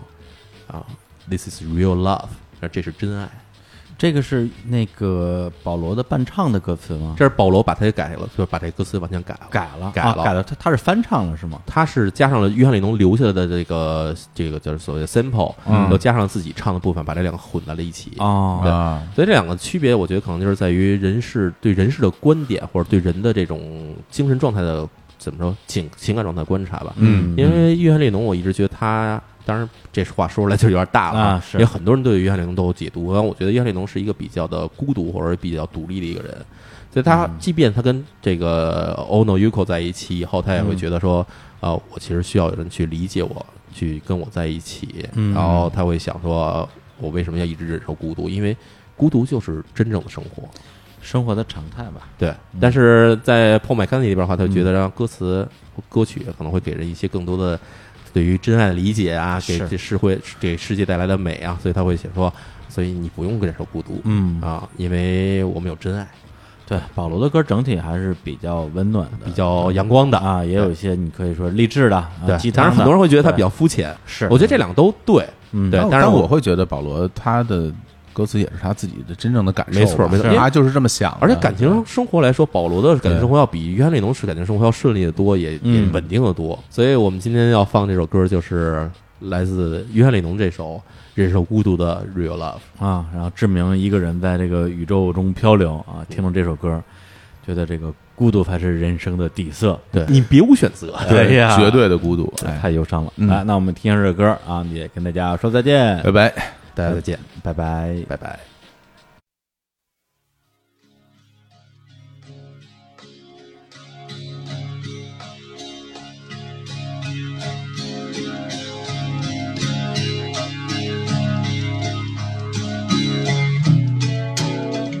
All the little boys and girls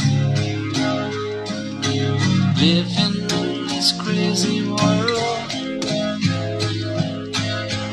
All they really needed from you is maybe something love.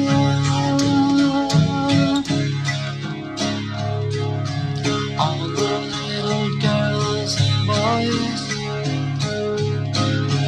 playing with their little toys. All they really need from you is maybe some love. Why must it be alone? Why must it be alone? Is it real? Will it realize?